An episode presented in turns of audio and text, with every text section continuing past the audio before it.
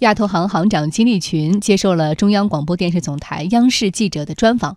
他说，亚投行成员总数达到一百个，这是国际社会为亚投行投下的信任票。三年以来，亚投行作为二十一世纪新型多边开发银行，已经取得了初步成绩，由起步阶段稳步进入到稳步发展阶段。继续来听报道。我们感到，第一个，这个银行呢成立起来了，成员不断的在扩大。我们整个制度啊建章立制这个任务基本上已经完成了。第二个呢，就是我们投资的国家的数量越来越多，但是还要再扩大，因为我们不能就是集中在只有少数的国家中。我想明年可能也可以达到二十多个国家。本届年会主题为合作与互联互通，也是亚投行第一次在欧洲举办的年会。金立群表示。亚欧之间的合作是非常关键的。亚洲和欧洲目前在互联互通方面仍然有许多工作要做。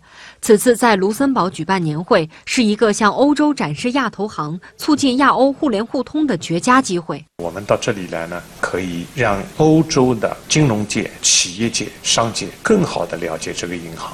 虽然我们三年半了，有些还是对亚投行的情况不是太熟悉的。那么这次来，我们你看经过大会，还有很多讨论会。讨论的议题也非常广泛，所以使大家感到这个银行呢，它所起的使命就是要加强亚欧之间的联系。在本届年会的讨论中，再次提出了亚投行应发挥自身作为多边开发机构优势，将自身战略与各成员发展战略以及“一带一路”、欧盟、欧亚互联互通战略等重大合作倡议对接。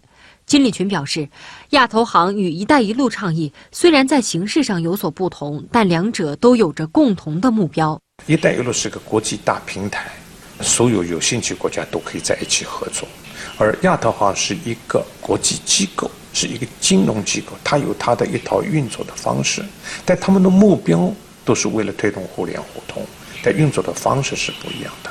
所以，我想呢，他们两个创意呢，都能够发挥不同的作用，共同的来推动我们地区的经济和社会的发展。